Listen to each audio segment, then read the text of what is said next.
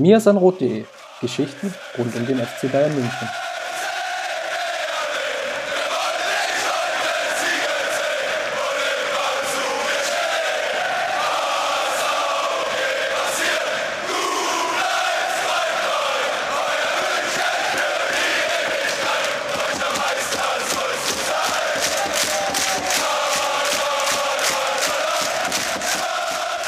Servus, liebe Zuhörerinnen und frohe Ostern.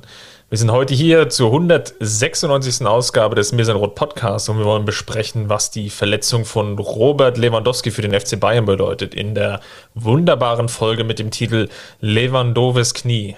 Und mein Name ist Christopher Ramm.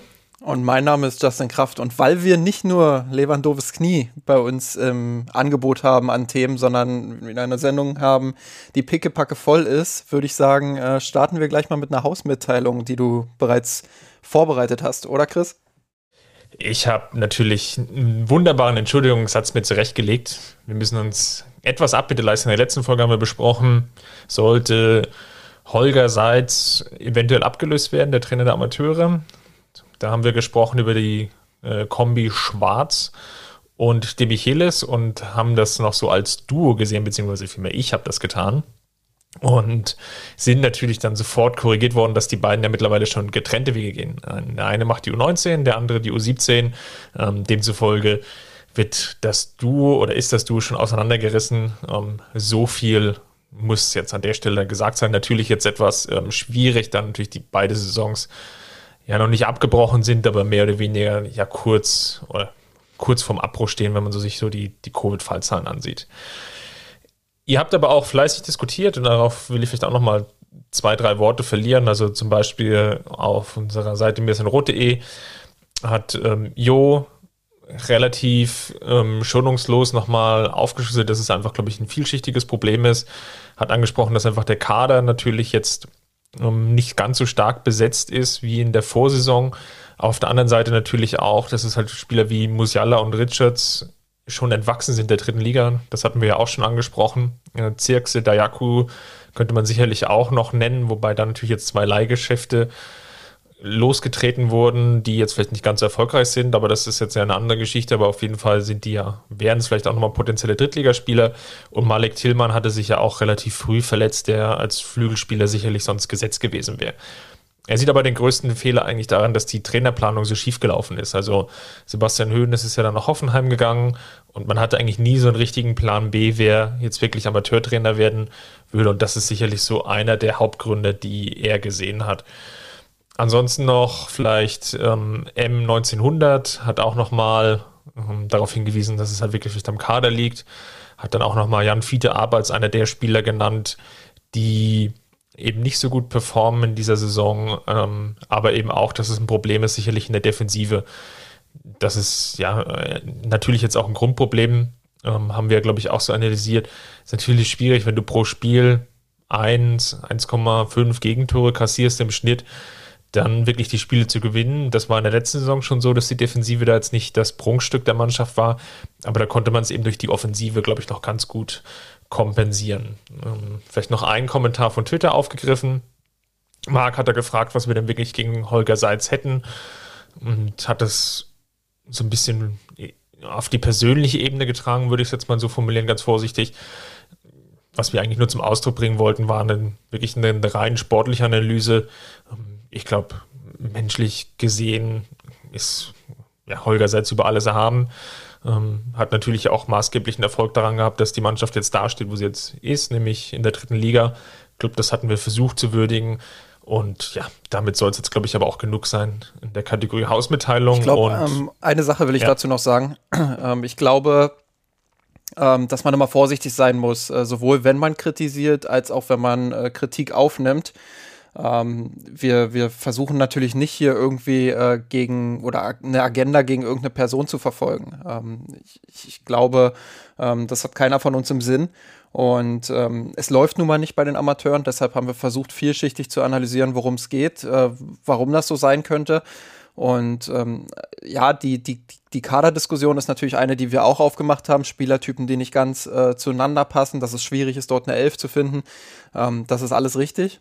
Aber der Trainer kann sich nie komplett aus der Verantwortung ziehen und deshalb ähm, war es einfach auch wichtig, dass wir da, ähm, ja, dass wir da einfach auch nochmal den Finger so ein Stück weit in die Wunde legen und sagen, hey, was, was ist denn jetzt eigentlich die Idee? Weil wir können die nicht, nicht so wirklich erkennen. Und ähm, du hast es auch gerade nochmal gesagt, natürlich hat Seitz viele Verdienste rund um den FC Bayern. Das ist immer wichtig auch herauszuheben, ähm, ihn jetzt nicht mit Füßen zu treten. Ich glaube, das, das haben wir auch eigentlich relativ deutlich gemacht, indem wir gesagt haben, das ist jetzt einfach eine total, ich sag's jetzt mal so plump, beschissene Situation.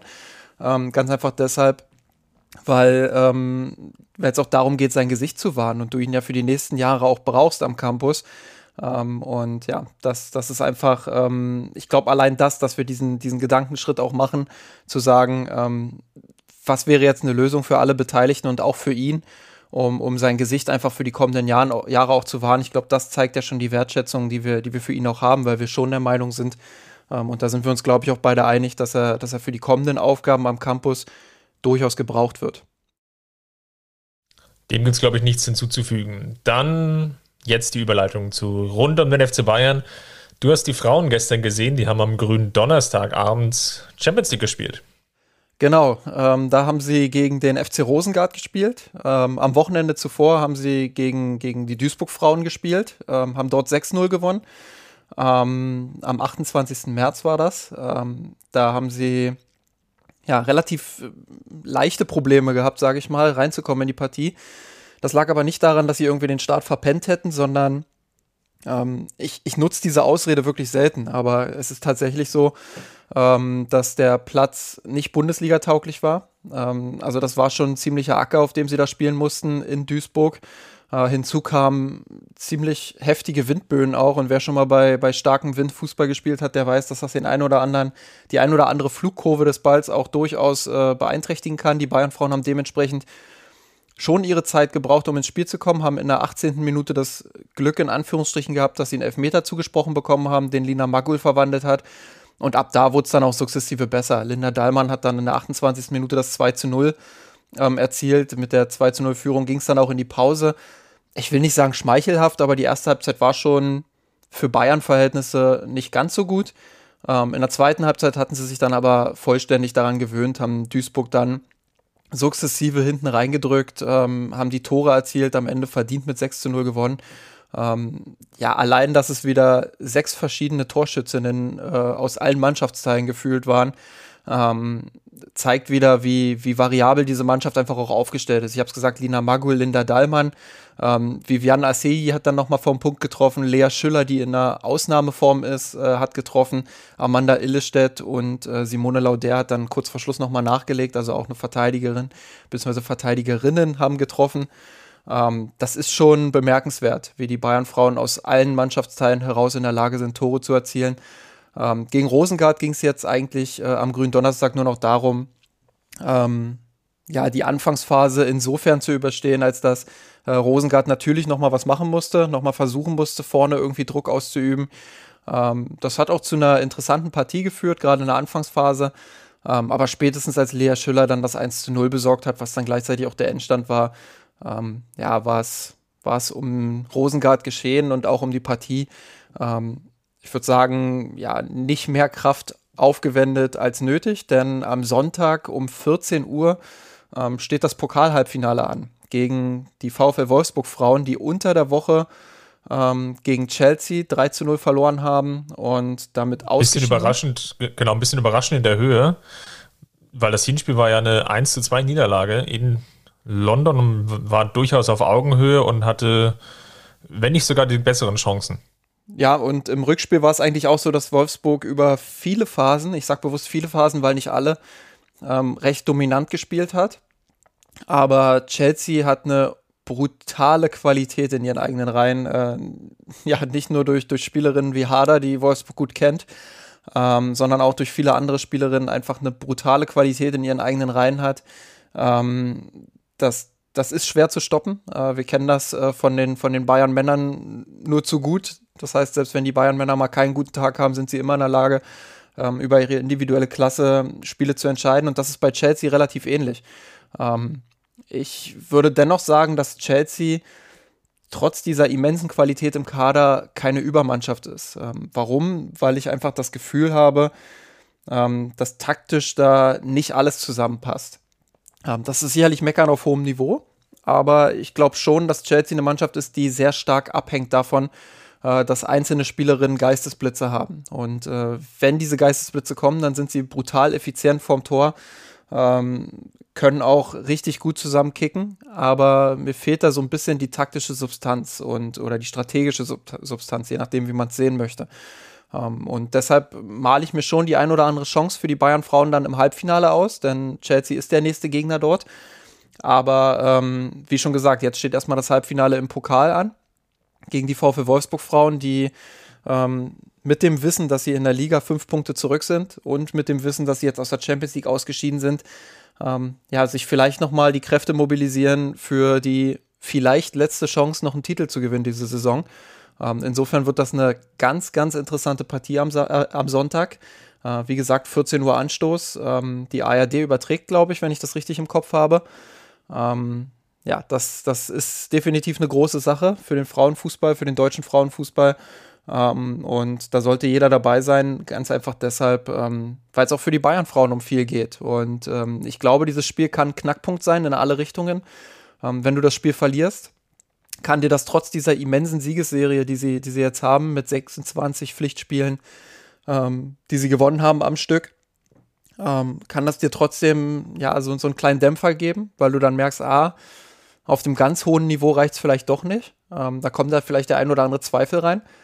Aber wenn sie gewinnen und äh, wenn sie Wolfsburg jetzt das zweite Mal hintereinander schlagen können, dann, dann kann dir das natürlich den Push geben. Ich habe jetzt in den letzten Folgen oft genug über den kommenden Spielplan gesprochen. Ähm, zwei Spiele gegen Chelsea kommen dann noch zwischen rein. Ähm, also das, das wird schon, das ist schon echt ein Hammerprogramm, was sie jetzt äh, vor sich haben. Und ähm, ja, da brauchst du eigentlich ein Erfolgserlebnis gegen Wolfsburg, um da äh, wirklich dann auch mit breiter Brust in die kommenden Wochen zu gehen und ähm, das Selbstvertrauen dann auch aufzubauen, ähm, um diese großen Spiele zu bestreiten. Und ähm, ich habe da sehr viel Lust drauf und würde mich freuen, äh, wenn der eine oder die andere ähm, da am nächsten, am jetzt kommenden Sonntag, am 4. April ähm, mit dabei ist gegen den VfW Wolfsburg. Ganz kleine Randbemerkung noch zu den Freunden des orangenen Leders. Die Bayern Basketballer sind gestern auch am grünen Donnerstag eine Runde weitergezogen im internationalen Wettbewerb. In der Euroleague haben sie es geschafft, als erstes deutsches Team in die Playoffs einzuziehen. Wir haben 71 zu 70 gegen den Gott litauischen Vertreter, wenn ich es noch richtig im Kopf habe, Kaunas gewonnen und haben jetzt ihre Saison gekrönt und dürfen jetzt ja, sich auf Playoff Basketball freuen ja, insofern bemerkenswert, da sich der Modus, ich, da müsste ich jetzt wirklich nochmal nachrecherchieren, sich jetzt äh, so geändert hat vor geraumer Zeit, dass wirklich ja, eine Liga stattfindet mit 34 Mannschaften gefühlt. Ähm, nee, stimmt gar nicht, mit 18 Mannschaften so rum und 34 Spielen. Und ähm, ja, es wirklich mit Hin- und Rückspiel ausgetragen wird. Das heißt, es gibt 34 Spiele, jeder gegen jeden und das ist jetzt nicht irgendwie Losglück gewesen, weil man eine leichte Gruppe hatte aus, aus drei, vier Gegnern und man kam da irgendwie weiter, sondern wirklich in einem relativ ähm, großen Feld, was ja eigentlich wie eine separate Liga ist, wenn man ja ehrlich ist, mit 34 Spielen, hat man es jetzt geschafft, wirklich ähm, sich als Top-8-Mannschaft weiter zu qualifizieren. Das ist natürlich ein großer Erfolg für die Basketballer. Dann, Justin, lass uns mal über das Thema der Woche sprechen. Robert Lewandowski hat sich verletzt beim Länderspiel gegen Andorra. Eine Kniedehnung ist die Diagnose und ähm, mal so ein bisschen in die Historie geschaut. Spiel war am vergangenen Sonntag, also jetzt schon knapp eine Woche her. Ich habe mir dann die Szene sogar noch mal auf The Zone angeguckt. Also war eigentlich eine ganz unglückliche Situation im Strafraum irgendwie so ja, geflipper, würde man so schön sagen, oder hört man häufiger bei Colinas Erben. Genauso eine Situation war es im Strafraum. Und ähm, Lewandowski dreht sich um und ein Gegner fällt ihm von hinten in die Beine. Also eigentlich eine Szene, ich will nicht sagen, wie sie ja jetzt jedes Mal wieder passiert auf dem Fußballplatz, aber wie sie halt doch schon häufiger vorkommt. Und Lewandowski musste dann ausgewechselt werden, hatte vorher zweimal getroffen und ist dann vom Platz relativ normal noch gelaufen, hat dann ein bisschen angezeigt, dass er ein paar Knieprobleme hat. Und ja, danach hieß es halt vom polnischen Verband, ja, kann jetzt nicht mit nach England reisen. Dort wäre dann das dritte WM-Qualifikationsspiel gewesen und das sicherlich auch mitentscheidend. Also es war jetzt für die Polen natürlich schon auch ein wichtiges Spiel in England, gegen England und musste abreisen. Der polnische Verband hat kommuniziert, fünf bis zehn Tage Verletzungszeit. Also ja, im Vorfeld dachte man so, na gut, vielleicht die Partie gegen Leipzig steht auf der Kippe. Ja, blöd, aber Champions League sollte es dann wieder sein. Das ist ja dann jetzt am kommenden Mittwoch gegen Paris das Hinspiel. Und dann war die Nachuntersuchung, ich glaube jetzt am Dienstag, wenn ich es richtig im Kopf habe. Und dann hat der FC Bayern zu später Stunde über den Twitter-Äther rausgehauen. Vier Wochen Ausfallzeit, was ja bei dem engen Spielplan zweimal Champions League plus eine englische Woche in der Bundesliga ja Pi mal Daumen acht Spiele Ausfallzeit wären. Und das ist natürlich jetzt schon ein Schlag ins Kontor. Bis zu vier Wochen muss man dazu sagen. Ne? Also ähm, haben sie auch, glaube ich, so formuliert, ähm, dass Lewandowski bis zu vier Wochen fehlen wird. Ähm, das gibt ja zumindest nochmal den, den Spielraum äh, einer früheren Rückkehr, die wir gleich nochmal diskutieren werden. Ich möchte aber ganz, noch mal, ganz kurz nochmal auf diese äh, Länderspielthematik eingehen, ähm, weil der Reflex von vielen Bayern-Fans war ja erstmal, ähm, ja, was spielt er überhaupt in so einem unwichtigen Kick gegen, gegen Andorra dort äh, und, und ist relativ abschätzig formuliert, auch gegenüber Andorra. Ähm, ich möchte mal versuchen, da so ein bisschen auch die andere Perspektive zu beleuchten, auch die, die Perspektive des Spielers vielleicht. Ähm, Lewandowski ist natürlich ein absoluter Nationalheld in Polen. Das darf man, äh, darf man nicht vergessen. Bei allem Ärger, den man über Länderspiele hegt, ähm, hat Lewandowski für die gesamte Nation einfach eine Riesenbedeutung und ähm, ähm, ist da eben, wie gesagt, sowas wie der Nationalheld. Und das ist nicht vergleichbar mit einem Schweinsteiger äh, bei der Nationalmannschaft oder, oder äh, keine Ahnung, mit anderen Spielern, die in der Nationalmannschaft in Deutschland äh, gefeiert wurden. Ähm, Weil es in Polen einfach deutlich seltener ist, dass Spieler dieses Formats ähm, ja wirklich äh, so erfolgreich sind wie, wie Robert Lewandowski. Und insofern ähm, ist da ein riesiger Nationalstolz mit verbunden, äh, wenn Lewandowski dieses Trikot trägt. Und ähm, das, das genießt Lewandowski natürlich einerseits logischerweise, die sind diese Sonderstellungen, die er dort hat. Ähm, wurde in Polen, glaube ich, auch mit, mit einem äh, Verdienstkreuz irgendwie neulich ausgezeichnet.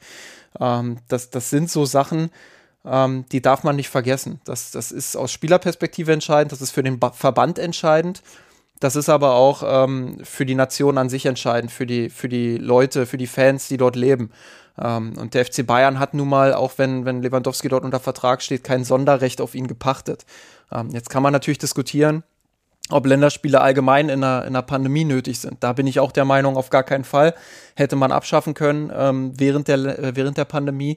Aber das ist eine andere The Thematik. Ähm, was mir einfach auch nochmal wichtig ist, ist einfach, ähm, dass man das nicht mit zu viel Arroganz betrachten sollte. Und auch die Polen, die haben jetzt nicht die Qualität wie, wie eine deutsche Nationalmannschaft. Ähm, ja, haha, die haben jetzt verloren gegen Nordmazedonien, ähm, aber ähm, die haben nicht diese individuelle Qualität im Kader, wo man mal sagen kann, hey, ähm, verzichte ich jetzt mal auf den einen oder anderen Spieler, da kommen welche nach, die, die sind auf einem ähnlichen Niveau mindestens. Wenn Lewandowski bei Polen wegbricht, ja, dann, dann kommt da ewig nichts. Also dann, dann hast du da ein Riesenloch äh, an Qualität. Und ähm, natürlich ist man dann darum bemüht, dass, dass er auch jedes Spiel macht. Und er selber hat auch ein Interesse daran, jedes Spiel zu machen. Ich meine, das ist immerhin ähm, eine Qualifikation für die Weltmeisterschaft. Also ähm, ja, natürlich habe ich da auch Verständnis dafür, dass Lewandowski diese Spiele machen möchte.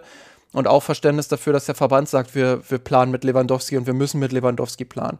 Ähm, zumal Lewandowski jetzt auch nicht als derjenige bekannt ist, der in der Vergangenheit häufig verletzt war. Ähm, ich glaube, das ist jetzt mal wieder Kategorie sehr unglücklich.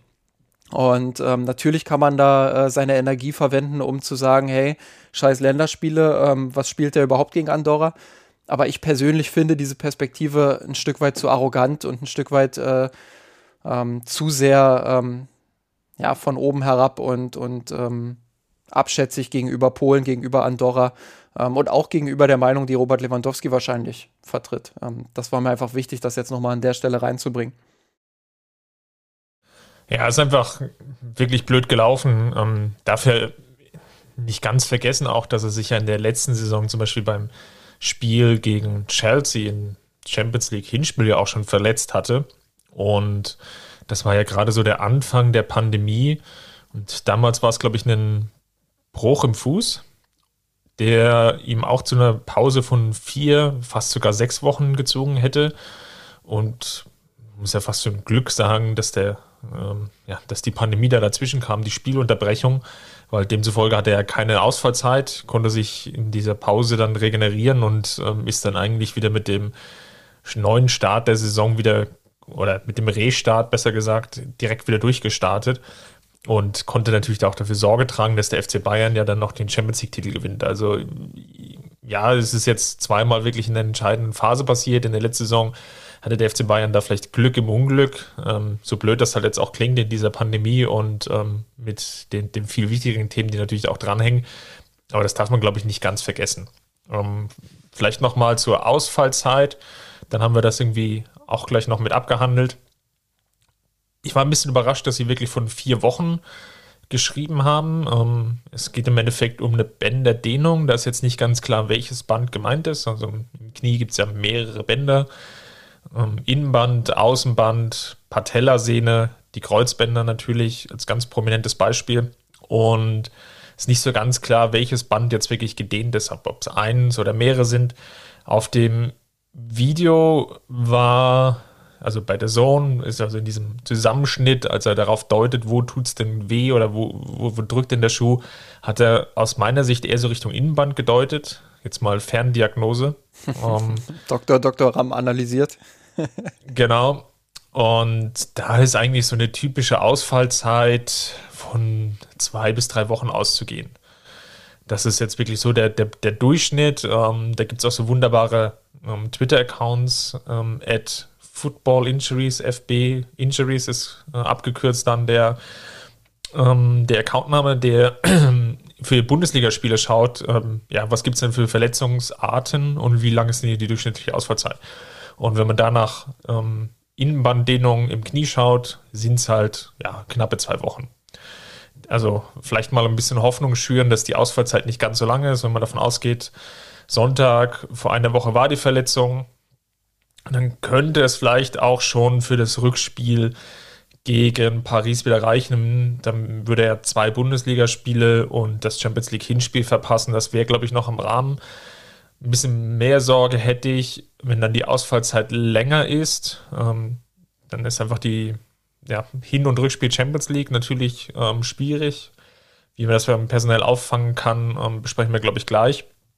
Aber dann ist nochmal eine englische Woche in der Bundesliga gleich hinten dran mit Leverkusen, Wolfsburg und Mainz. Und das ist natürlich dann relativ wichtig, glaube ich, jetzt nochmal aus Sicht der Bundesliga, je nachdem, wie das Spiel jetzt gegen Leipzig läuft, wenn man mal davon ausgeht, dass man vielleicht nicht gewinnt und sich dann auf sieben Punkte absetzen kann, dann sind es natürlich dann wirklich drei entscheidende Spiele, die dann wirklich noch anstehen, um möglichst den Vorsprung, den man dann ja hoffentlich noch hat, je nachdem mit, mit Unentschieden oder Niederlage, dann auch über die Zeit zu bringen, beziehungsweise durch die Saison zu kommen. Darf ja nicht vergessen, dass Leipzig ja bereits ausgeschieden ist aus der Champions League. Die haben diese Doppel- bzw. Dreifachbelastung nicht mehr. DFB-Pokal-Halbfinale steht für sie noch an. Das ist jetzt dieses Mal am Wochenende des 1. Mai. Das ist ein Samstag, der 1. Mai. Da ist dann am 1. und 2. dann ähm, das Halbfinale DFB-Pokal und dann, glaube ich, am grünen, nee, nicht, Entschuldigung, Christi Himmelfahrt. Ähm, dann gleich am Wochenende drauf oder anderthalb Wochen drauf dann auch das Finale, wenn ich es jetzt ganz richtig im Kopf habe. Und das ist natürlich dann für Leipzig dann vielleicht nochmal eine Phase, wo sie vielleicht mehr Spiele haben. Aber für die Münchner ist natürlich jetzt auch eine, eine ganz entscheidende Zeit. Und dann ist natürlich die Hoffnung groß, dass die Ausfallzeit nicht ganz so lang ist. Genau, ähm, was die Ausfallzeit noch betrifft, ähm, würde ich auch ganz gerne nochmal den Tenor aufgreifen, ähm, der mich so ein bisschen gestört hat in der Medienberichterstattung. Ähm, ich bin ganz generell ähm, kein Freund davon, ähm, die Willenskraft, die Einstellung ähm, oder, oder ja, die Heroisierung von, von Spielern irgendwie hervorzuheben, ähm, wenn, sie, wenn sie früher nach einer Verletzung zurückkehren. Ich finde äh, immer wichtig, dass man das auch einordnet. Ähm, das hast du jetzt beispielsweise gut getan, indem du, indem du auf den Durchschnittswert auch nochmal verwiesen hast, gesagt hast, ähm, ja, da gibt es vielleicht vergleichbare Verletzungen. Ähm, zwei bis drei Wochen wäre also durchaus im medizinischen Rahmen. Ähm, aber gerade, äh, und da mache ich jetzt mal eine Querempfehlung, gerade wenn man äh, den Podcast Elf Leben von Max Jakob Ost hört, äh, wo es um die Geschichte von Uli Hoeneß quasi geht, äh, um das Leben von Uli Hoeneß, ähm, dann, dann sollte einem schon auch ähm, immer wieder so ein, so ein kritisches Wort einfallen, ähm, wenn es darum geht, nach Verletzungen früher zurückzukehren oder mit Verletzungen Fußball zu spielen. Ähm, ich finde, dass es gerade in der heutigen Zeit sehr wichtig ist, ähm, eigentlich auch schon viel früher wichtig war, ähm, darauf hinzuweisen, ja, dass die Gesundheit einfach immer über allem steht, über, über Rekorden, über Titeln, über, über Ruhm und Ehre und was es nicht alles gibt, ähm, auch über, über irgendwelche Schlagzeilen, ähm, wo, wo du als Held gefeiert wirst. Ähm, ich finde, da sollten wir einen anderen Umgang mit pflegen. Und äh, wenn Spieler ähm, verletzt zurückkommen aufs Feld beispielsweise, dann, dann sollten wir das nicht kritiklos feiern, sondern dann sollten wir hinterfragen, ist der überhaupt bereit dafür? Wäre es nicht viel besser, wenn, wenn der Trainer jetzt sagen würde, ähm, hey, bleib unten, ähm, so wichtig ist das jetzt auch nicht.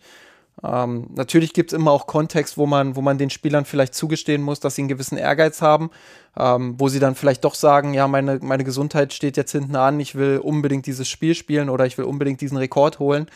Ähm, das ist sicherlich nachvollziehbar äh, aus Sicht der Spieler oder auch aus Sicht der Clubs. Aber was ich mir einfach wünsche, ist da eine kritischere Berichterstattung, ähm, die häufiger mal hinterfragt und häufiger auch auf die Risiken hinweist, die damit ähm, verbunden sind.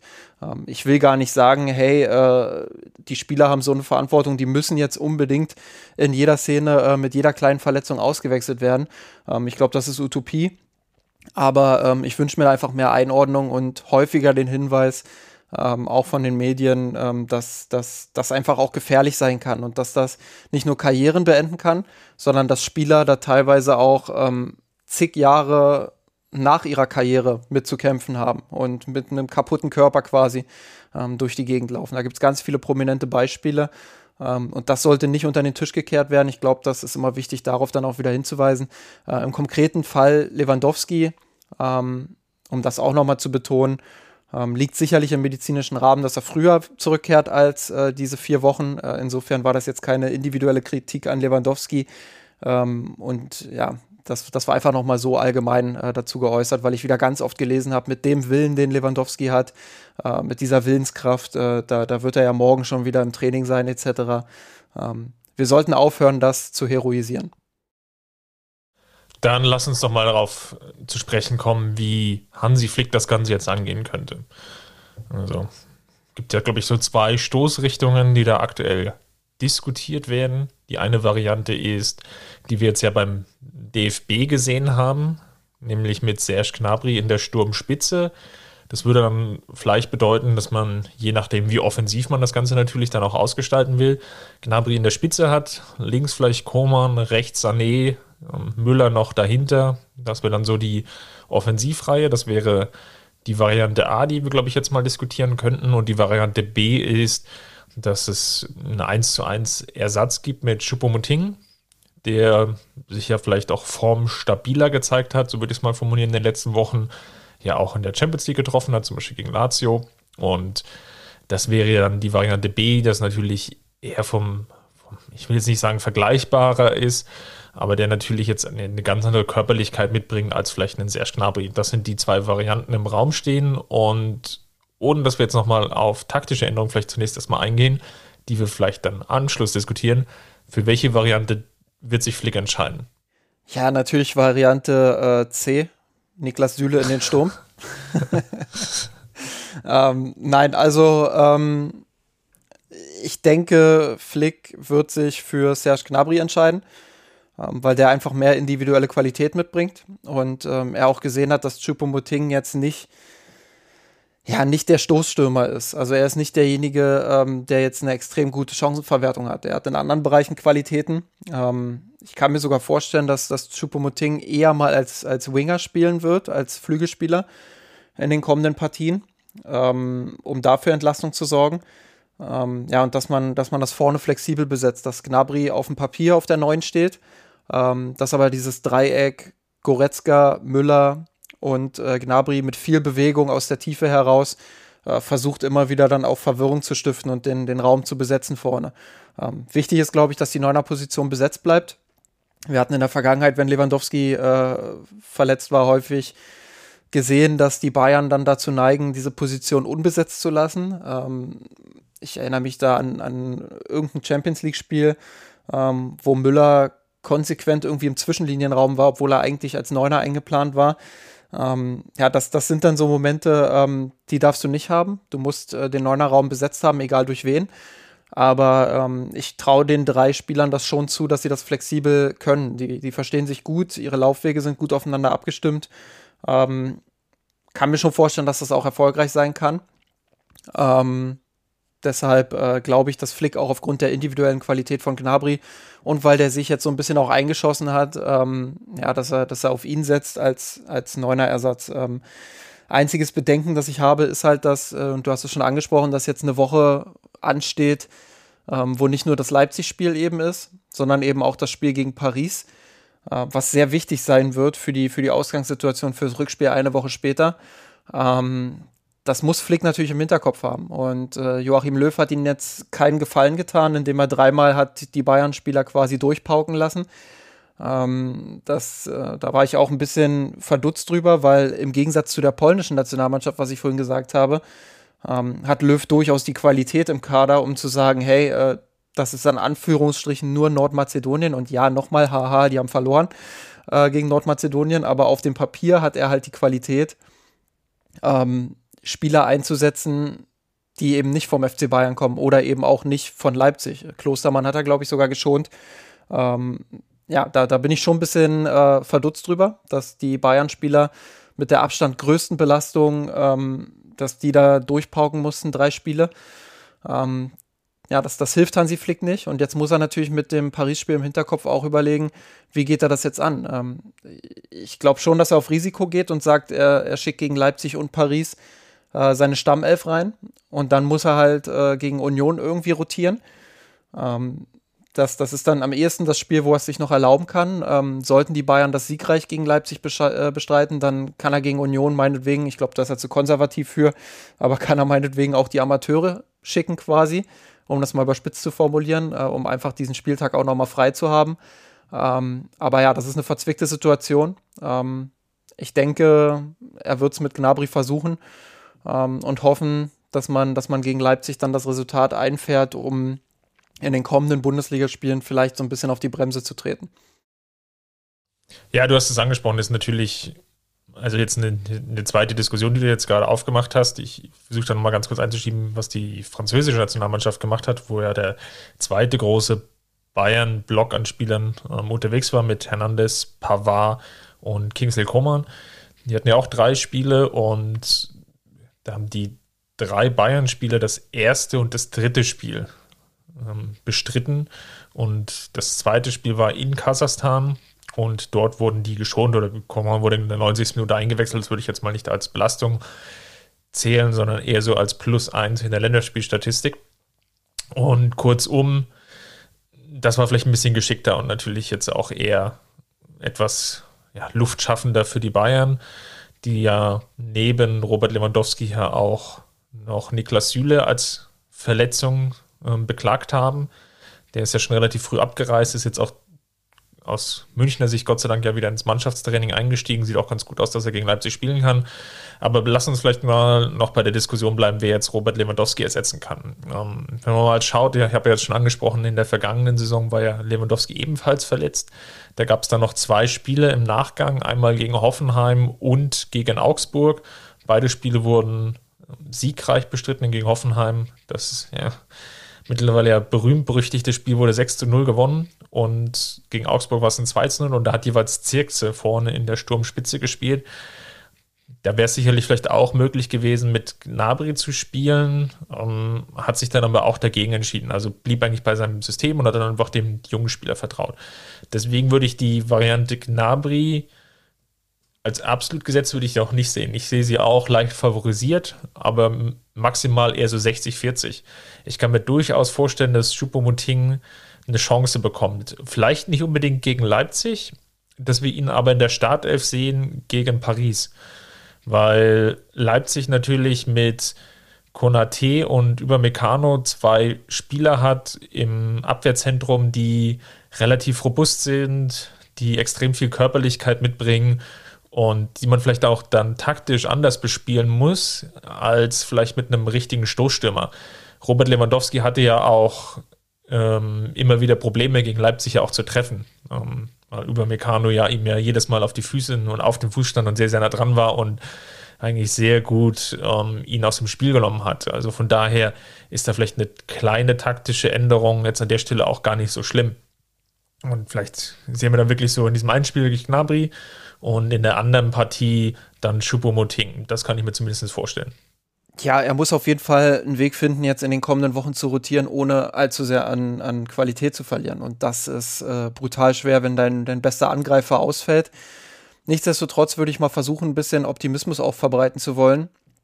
Ähm, ich glaube tatsächlich, dass ähm, die Ausfälle von Müller äh, und Kimmich in der Vergangenheit schwerer gewogen haben für die Bayern. Äh, warum sehe ich das so? Äh, klar, Lewandowski hat eine brutale Qualität und ähm, sicher wird er fehlen, was vor allem, glaube ich, äh, seine Beteiligung am Spiel angeht und was seine Fähigkeit anbelangt, äh, Bälle festzumachen, auch gegen physisch starke Verteidiger äh, und die dann zu verteilen und auch selbst sich die Wege in den Strafraum zu erarbeiten. Keine Frage, das wird äh, sehr fehlen.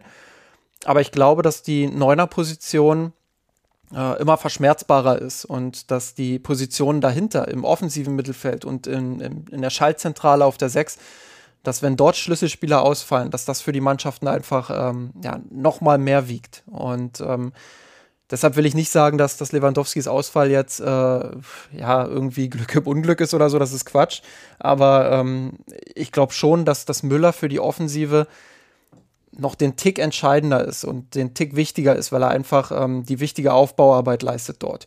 Ähm, insofern kann ich mir schon vorstellen, dass die Bayern ähm, in dieser Situation auch weiterhin durchschlagskräftig agieren werden, weiterhin auch viele Tore schießen werden ähm, und dass Flick eine Lösung finden wird ähm, mit Gnabry oder eben Choupo-Moting, ähm, ja, äh, weiterhin eine, eine, gute Offensive aufzustellen. Ich, ich kann mir gut vorstellen, dass Gnabry sogar gegen Leipzig ähm, die bessere Variante ist ähm, als, als Lewandowski, in Anführungsstrichen jetzt mal. Ähm, wenn Lewandowski da wäre, würden wir darüber, glaube ich, nicht diskutieren und das auch zu Recht. Aber ähm, du hast es gesagt, Lewandowski war in den letzten Spielen gegen Leipzig relativ blass. Ähm, vielleicht braucht es einfach mal einen schnellen, wendigen Spieler und um ihn herum Spieler, die ihm die Räume kreieren, die ihm äh, das schaffen, die, die Laufwege zu öffnen. Ähm, und da ist Gnabry natürlich prädestiniert für gegen, gegen den Upamecano, der noch fraglich ist, wo noch nicht klar ist, ob er spielt. Ähm, der war ja jetzt äh, verletzt für, für ein, zwei Wochen. Ähm, Muskelfaserriss sich zugezogen vor der Länderspielpause. Genau. Ähm, da ist noch nicht ganz klar, ob er spielen kann, aber wenn er nicht spielt, dann rückt Konate wahrscheinlich in die Startelf äh, neben Orban und Klostermann. Wobei auch Orban, glaube ich, äh, habe ich gestern bei, bei Sky Sport News HD gehört, ähm, der ist, glaube ich, auch abgereist von der Nationalmannschaft, ähm, genauso wie Gulaschi, ähm, wo auch noch nicht ganz klar war, ob die jetzt eine Verletzung mitgebracht haben. Also das, da muss man auch mal abwarten.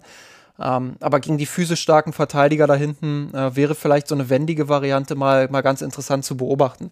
Fakt ist aber auch, dann, dann musst du die Laufwege bringen und dann musst du äh, die Tiefe in das Spiel bekommen.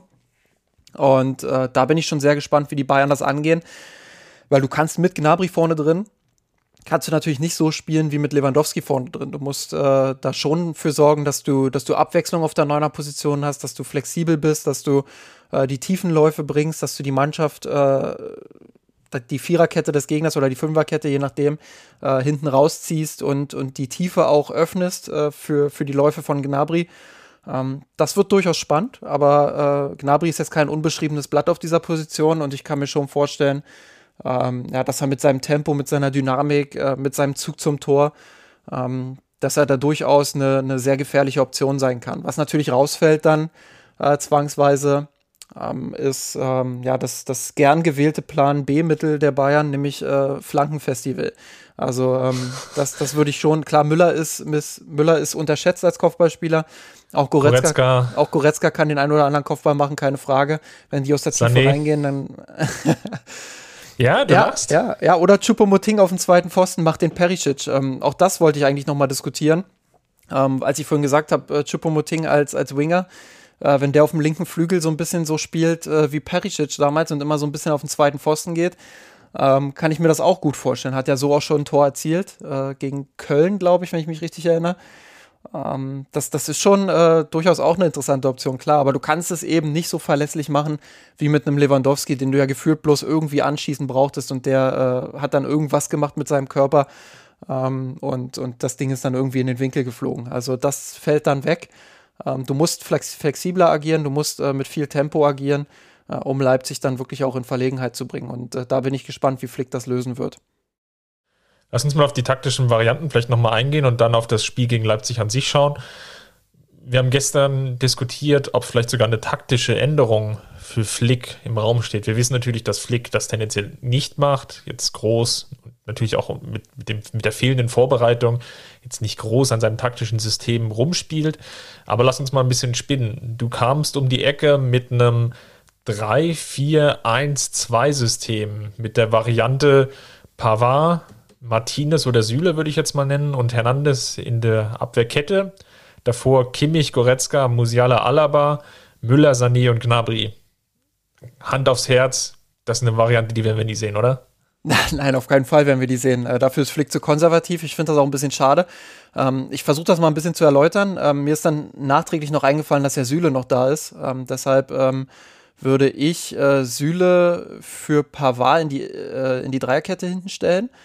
Ähm, Pavard dafür auf die Rechtsverteidigerposition, Flügelverteidiger und äh, Kimmich ins Zentrum für Musiala, weil äh, als ich die Aufstellung abgeschickt hatte, war mir dann auch so, na, da fehlt ein bisschen Physis im Zentrum, dann fiel mir aber ein, ah, Süle, dann kannst du Kimmich auch auf die Sechs packen, äh, dann hast du deine Doppel-Sechs Goretzka, ähm, Kimmich mit dem Müller als Läufer davor, ähm, das passt dann schon eher und dann hast du vorne zwei schnelle Spieler. Ähm, das würde ich aber äh, nur machen, wenn Flick wirklich vorhat, Leipzig den Ball ein Stück weit mehr zu überlassen. Und ich glaube, in dem Spiel würde sich das mal anbieten. Ich bin ja generell eigentlich kein Freund davon, äh, dass die Bayern ähm, tiefer verteidigen und dass sie, dass sie versuchen, dem Gegner den Ball zu überlassen, weil das in den meisten Spielen einfach auch nicht geht. Aber hier würde ich es notgedrungen schon machen. Ich habe da so ein bisschen auch an Pep Guardiola gedacht, äh, der das, glaube ich, zweimal gegen Dortmund gebracht hat. Einmal ähm, Pokalfinale? Einmal Pokalfinale, als äh, Heuberg, glaube ich, noch äh, Rechtsverteidiger bzw. Flügelverteidiger gespielt hat. Ähm, und einmal halt ganz extrem, ähm, als er auch mit vielen Verletzten zu tun hatte, ähm, in Dortmund auch in der Bundesliga 2015 war das, glaube ich. Ähm, da haben die Bayern dann auch 1-0 oder 2-0 gewonnen ähm, und, und wirklich fast Mauerfußball gespielt, also komplett untypisch für Guardiola. Ähm, ja, ich, ich kann mir vorstellen, dass das eine Variante wäre, die Leipzig durchaus vor Probleme stellen würde, weil Leipzig ist schon eine Mannschaft, ähm, die zwar unter Nagelsmann gelernt hat, wie sie mit Ballbesitz umgeht, sonst würden sie nicht dastehen, wo sie stehen in der Bundesliga. Da hätten sie auch nicht diese, ähm, diese Serie an ungeschlagenen Spielen in der Bundesliga. Ähm, wenn dem nicht so wäre. Ähm, aber sie sind eine Mannschaft, die stärker ist, wenn sie ihr Tempo ausspielen kann und wenn sie über Umschaltsituationen kommen kann. Ich glaube, deshalb haben sie sich auch gegen Liverpool so schwer getan, weil Liverpool das natürlich clever gelöst hat. Die haben hohen Druck auf Leipzig einerseits ausgeübt, andererseits aber auch nicht viel Zeit damit verbracht, äh, den Ball zu halten. Und ähm, ich glaube, das kann ein Mittel sein, um, um äh, Leipzig, ähm, ja, gerade mit dem, mit dem, mit der Sache im Hinterkopf, dass eben die Belastung jetzt sehr hoch war für die Spieler, dass Lewandowski fehlt, ähm, kann das schon Sinn machen. Dann kannst du vorne Sané und, und Gnabry aufstellen, die beide mit viel Tempo ähm, hinter die Kette starten können in Umschaltsituationen. Du hast den Vorteil, dass du einen Flügelspieler schonen kannst, in dem Fall dann Kingsley Coman.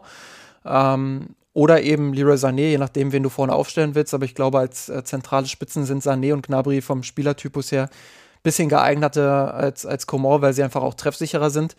Ähm, ja, und, und dann äh, kannst du Coman schon und äh, kannst gegen Paris dir wieder was Neues ausdenken. Ähm, aber das wäre eine Variante, die ich wirklich interessant finden würde. Auch wegen der breiten Verteidigung. Wir haben das in den letzten Wochen häufig diskutiert, wenn die Bayern ähm, ja, versuchen, den Raum sehr eng zu gestalten und Druck auf Leipzig auszuüben.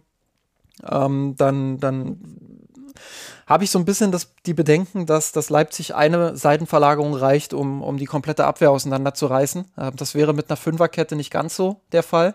Da hätten die Bayern immer noch mindestens einen Spieler, der, der in der breiten Verteidigung da ist, äh, um das abzusichern und dem, dem Rest das Nachschieben zu ermöglichen. Mit einer Viererkette ähm, habe ich eher die Bedenken, dass Leipzig das äh, einfacher auseinanderspielen kann. Ähm, um das jetzt nochmal abzurunden, ich, ich meine nicht, dass die Bayern sich nur hinten reinmauern sollten, ähm, so wie es teilweise gegen Stuttgart dann äh, notgedrungen der Fall war, sondern so ein Mittelweg. Also schon ein Mittelfeldpressing, auch mal ein höheres Mittelfeldpressing, auch mal rausschieben und Leipzig unter Druck setzen ähm, aber nicht dieses brutale Angriffspressing und ähm, schon eher darauf bedacht, äh, dann im Mittelfeld die Bälle zu gewinnen und, und äh, über die Umschaltsituation Chancen über Gnabry und, und Sané zu suchen. Ich kann mir vorstellen, dass das eine Lösung ist, ähm, um Leipzig A zu überraschen, weil damit wird Nagelsmann auf gar keinen Fall rechnen und B, ähm, ja, vielleicht auch äh, das ominöse Momentum so ein Stück weit auf die eigene Seite zu ziehen und, und ähm, ja, das, das, den Gegner so ein Stück weit zu überrumpeln auch.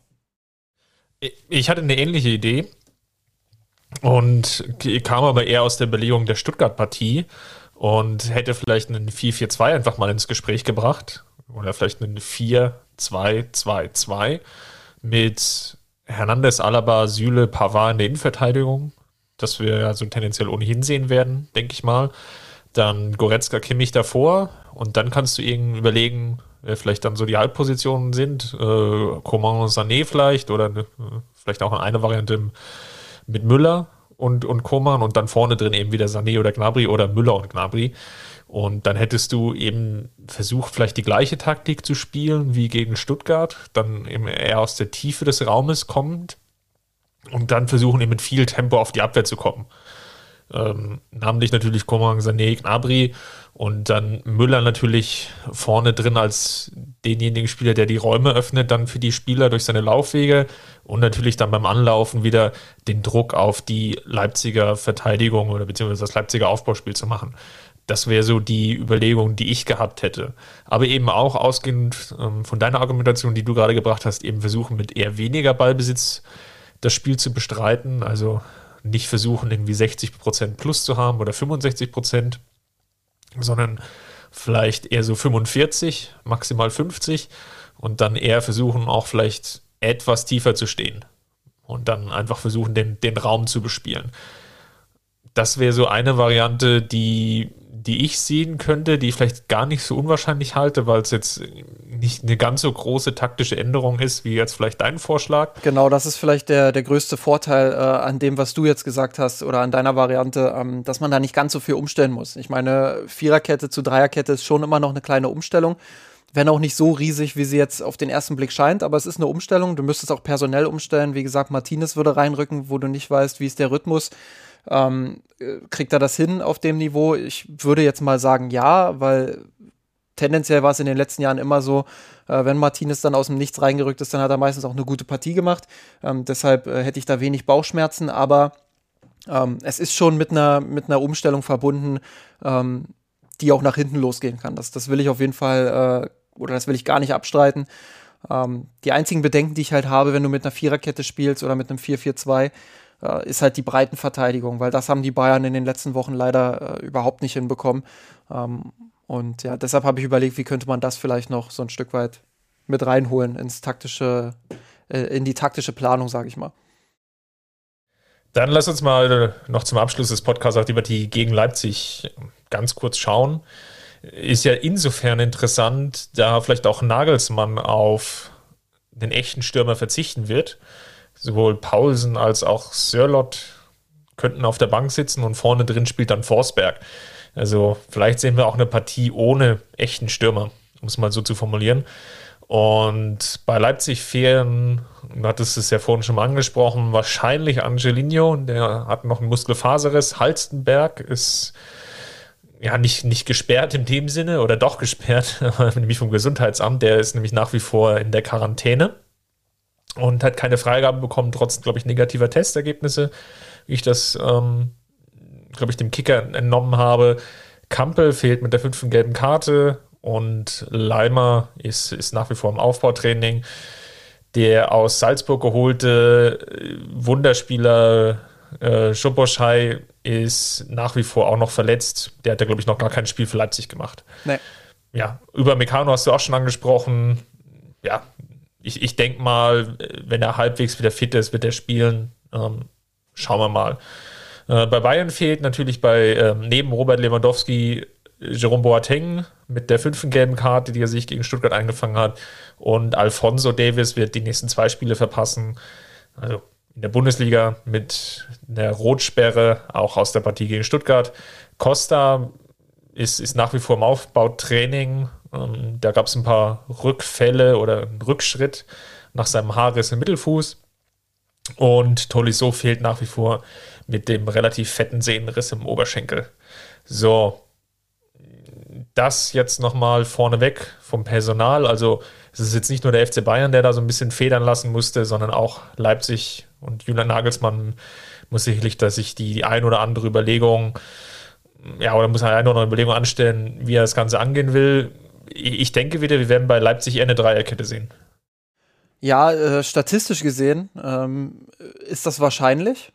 Ähm, deshalb, weil Julian Nagelsmann jetzt insgesamt ähm, neun Partien gegen den FC Bayern bestritten hat als Trainer ähm, und achtmal auf eine Dreier- respektive Fünferkette gesetzt hat. Ähm, nur ein einziges Mal hat er auf ein 4-3-3 gesetzt ähm, und das war im Hinspiel tatsächlich beim 3 3 äh, mit Leipzig gegen die Bayern. Ähm, ansonsten immer äh, entweder 5-4-1, 3-1-4-2, 3-5-2 ähm, das waren so die Variationen. Ähm, interessant übrigens auch die Bilanz von, von Nagelsmann als Trainer. Ähm, Bayern-Fans äh, erinnern sich ja eigentlich immer ganz gerne an Leipzig-Spiele zurück, weil äh, da bisher eigentlich äh, immer gute Ergebnisse bei rumkamen. Äh, wenn man das jetzt auf Nagelsmann runterbricht, ähm, ist das ganz interessant. Die ersten drei Spiele konnte Bayern gegen Nagelsmann nicht gewinnen. Nämlich äh, einmal ein 1 zu 1 gegen Hoffenheim und dann ähm, einmal eine 1 zu 0 Niederlage und eine 2 zu 0 Niederlage. Dann kam eine Serie von drei Siegen der Bayern, 5 zu 2, 3 zu 1 und 3 zu 1.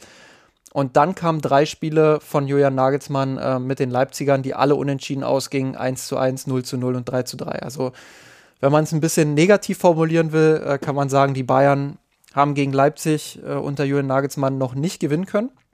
Äh, wenn man es positiv formulieren will, sie haben noch nicht verloren. Ähm, äh, also insofern auch eine, eine interessante ähm, Kiste, ja. Aber ich gehe auch von der Dreierkette aus. Ähm, ich habe das gerade so ein bisschen verfolgt. Ähm, konnte so ein bisschen mitlesen. Ich glaube, du hast auch gerade die Seite des Kicker offen, ähm, der ja die voraussichtliche Aufstellung ähm, mit einer Dreierkette hinten Klostermann, Upamecano und Orban sieht. Dann davor äh, Sabitzer und, und Adams, Mukiele, Haidara und dann eben Dani Olmo, Nkuku und Forsberg. Und Forsberg dann eben so eine Art falsche Neun. ich finde das ganz interessant. Ähm, im, im, Endeffekt führt die Lewandowski-Verletzung dazu, dass nun beide Teams auf Augenhöhe sind, würde ich fast sagen. Ähm, das würde ich jetzt mal so überspitzen.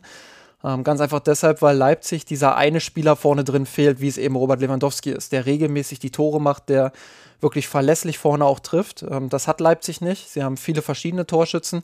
Das wird ihnen in einzelnen Spielen aber auch mal zum Verhängnis, wenn sie ihre Chancen vorne nicht machen. Ähm, das haben die Bayern eher selten durch eben Robert Lewandowski.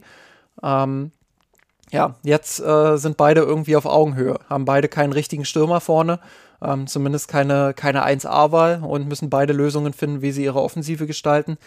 Ähm, da bin ich schon gespannt, ähm, wie, das, wie das dann taktisch aussehen wird bei beiden Mannschaften. Ähm, ich gehe davon aus, dass Leipzig, ähm, unabhängig davon, ob sie mit Dreier- oder Viererkette spielen, dass sie Druck ausüben wollen, im Mittelfeld vor allem auf die Bayern, dass sie auch mal rausschieben, dass sie auch mal versuchen, äh, Bayerns Spielaufbau sofort zu stören ähm, dass sie im Kern aber durchaus eher in einem Mittelfeldpressing agieren werden, in einem höheren, äh, um dann eben Kimmich und Goretzka die Fallen zu stellen und, und dort die Bälle zu gewinnen ähm, oder eben auf den Außenbahnen, wenn die Flügelverteidiger rausrücken. Ich glaube, das ist so dieses, dieses typische Nagelsmann-Spiel, ähm, wie man es gegen die Bayern jetzt schon häufiger gesehen hat. Aus der Perspektive des FC Bayern, da würde mich vor allem nochmal interessieren, wie gehst du die Partie an?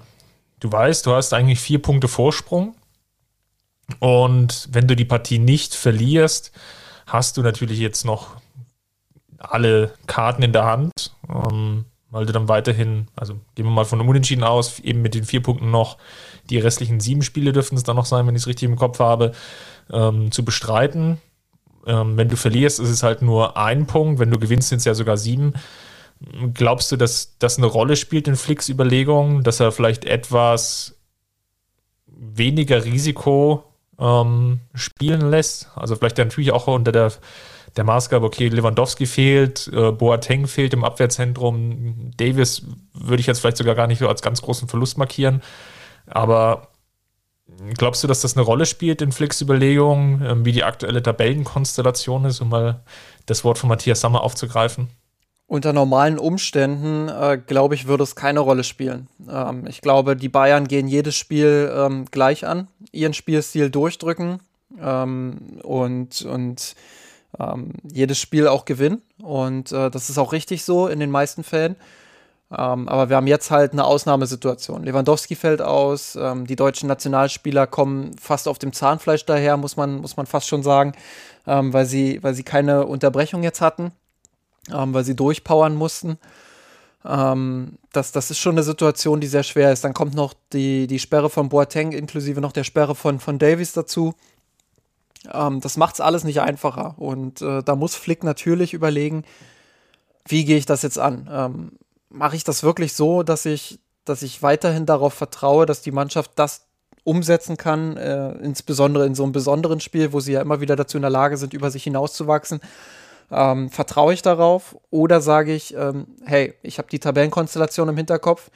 Ähm, wenn wir da am Ende mit einem Unentschieden rausgehen, dann, dann ist es auch okay ohne das jetzt direkt so der Mannschaft zu vermitteln, weil ich glaube, das wäre fatal, aber ähm, einfach im Hinterkopf diese Gedankenspielchen, die ein Trainer haben muss ähm, und, und gehe weniger Risiko. Und ähm, ich glaube, das muss eine Rolle spielen, zumindest äh, im Entstehungsprozess seiner taktischen Ausrichtung.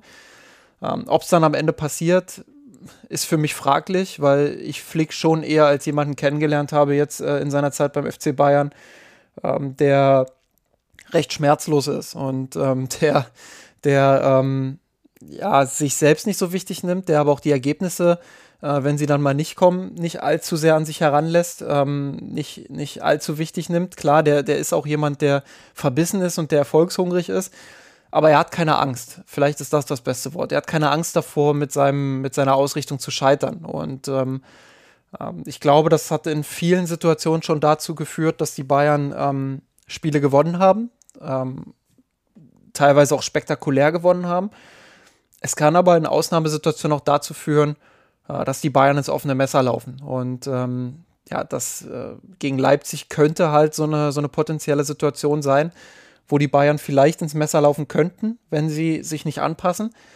Äh, und insofern bin ich genauso wie du gespannt, wie sie das angehen. Ähm, ich glaube, die Tabellenkonstellation muss eine Rolle spielen, ähm, aber sie wird keine so große Rolle spielen ähm, wie, die, wie die Personalsituation oder die Fitness der einzelnen Spieler. Ähm, das, das ist auch ganz klar. Gut, dann zum Abschluss unseres Podcasts, wie immer, der Karfreitag und Ostersonntag der, der Woche. Justin, jetzt treffe ich dich bestimmt völlig unvorbereitet. Wer ist denn dein Karfreitag der Woche? Ich muss erst mal überlegen, was mir besser gefällt. Ähm, aber ich nehme als Karfreitag der Woche. Karfreitag, Tanzverbot, kein Fußball. Ja, dann, dann, ist, dann ist Karfreitag natürlich die positive Variante, oder?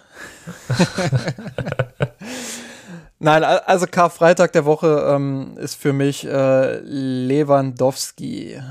Robert Lewandowski oder so. Ja, ähm, gut. Haha, you know.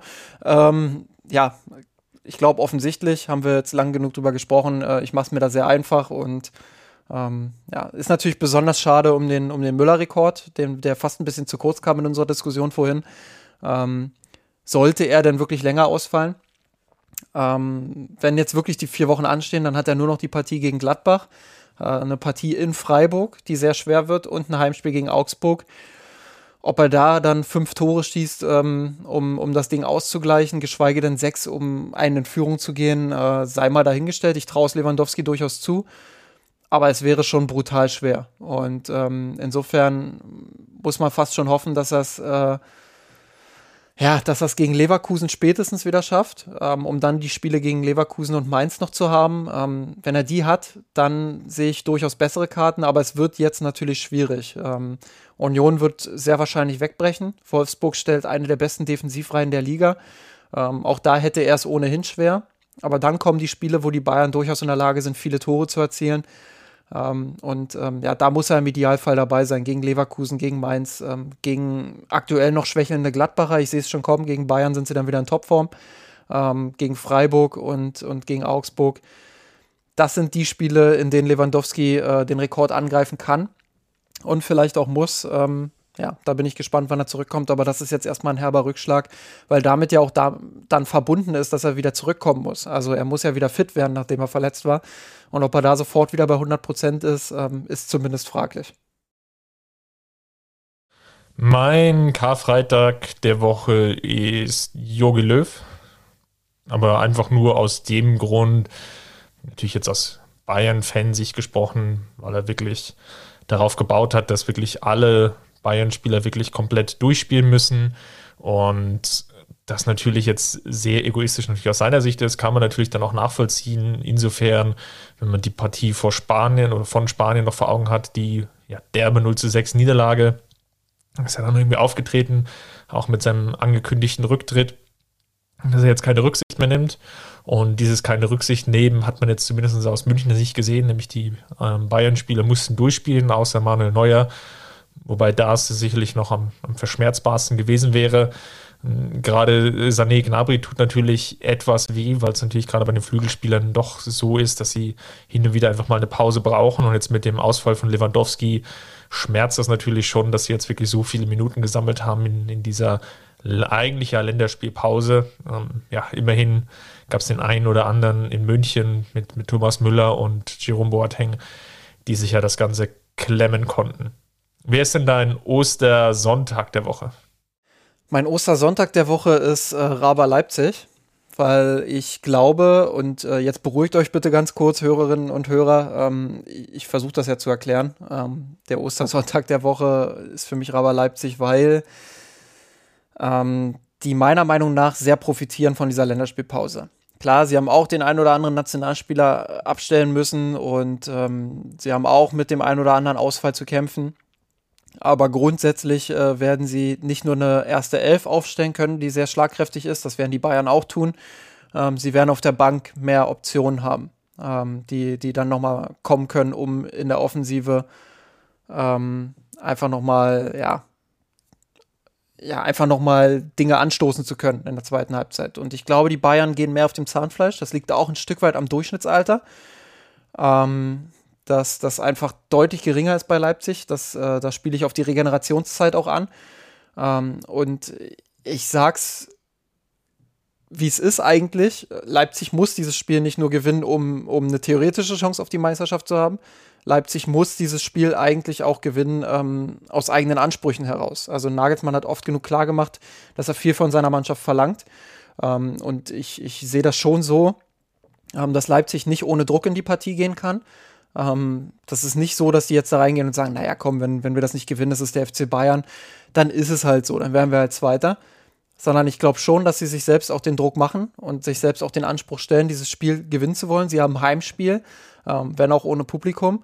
Ähm, sie haben die bessere Ausgangslage vor dieser Partie und äh, sie haben die Qualität, um Bayern durchaus auch weh zu tun. Das haben sie im Hinspiel gezeigt. Und ähm, deshalb ähm, baue ich hier nicht irgendwie künstlich Druck auf den Gegner auf, sondern ich sage, äh, Leipzig muss diese Partie eigentlich gewinnen. Ähm, und, und ja, das, das, äh, deshalb sind sie für mich der Ostersonntag der Woche.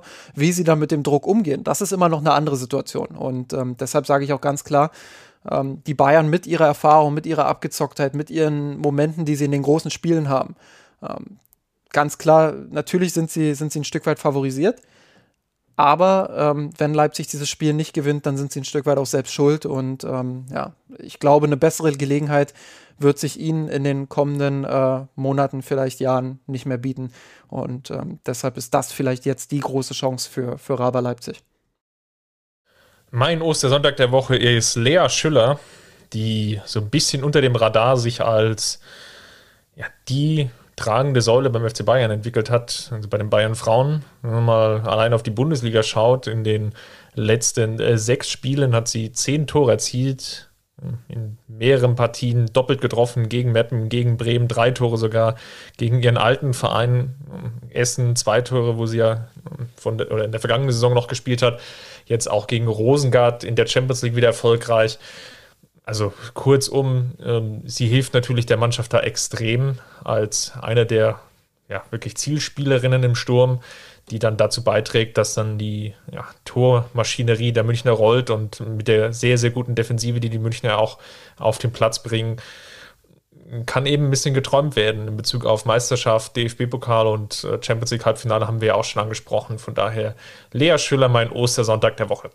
Ja, Lea Schüller äh, sowieso, also ganz, ganz klasse, was sie jetzt in der Rückrunde zeigt, war ja zwischendrin in der Hinrunde auch mal eher als, als Joker ähm, drin in der Mannschaft, aber ähm, das ist schon, schon echt überragend, was sie, ja, was, was sie im Moment einfach auch abliefert ähm, für die Bayern und ganz, ganz wichtiger Bestandteil. Ich habe es gesagt, sie, ähm, beziehungsweise ich habe es ich hab's, ähm, vorhin so gesagt, ähm, dass es viele Torschützinnen beim FC Bayern gibt. Und ähm, Lea Schüller ist sicherlich nur eine davon, aber im Moment trifft sie halt sehr verlässlich und fast in jedem Spiel. Ähm, und, und ja, das ist extrem wichtig. Ähm, hat in der Bundesliga auch schon elf Tore geschossen.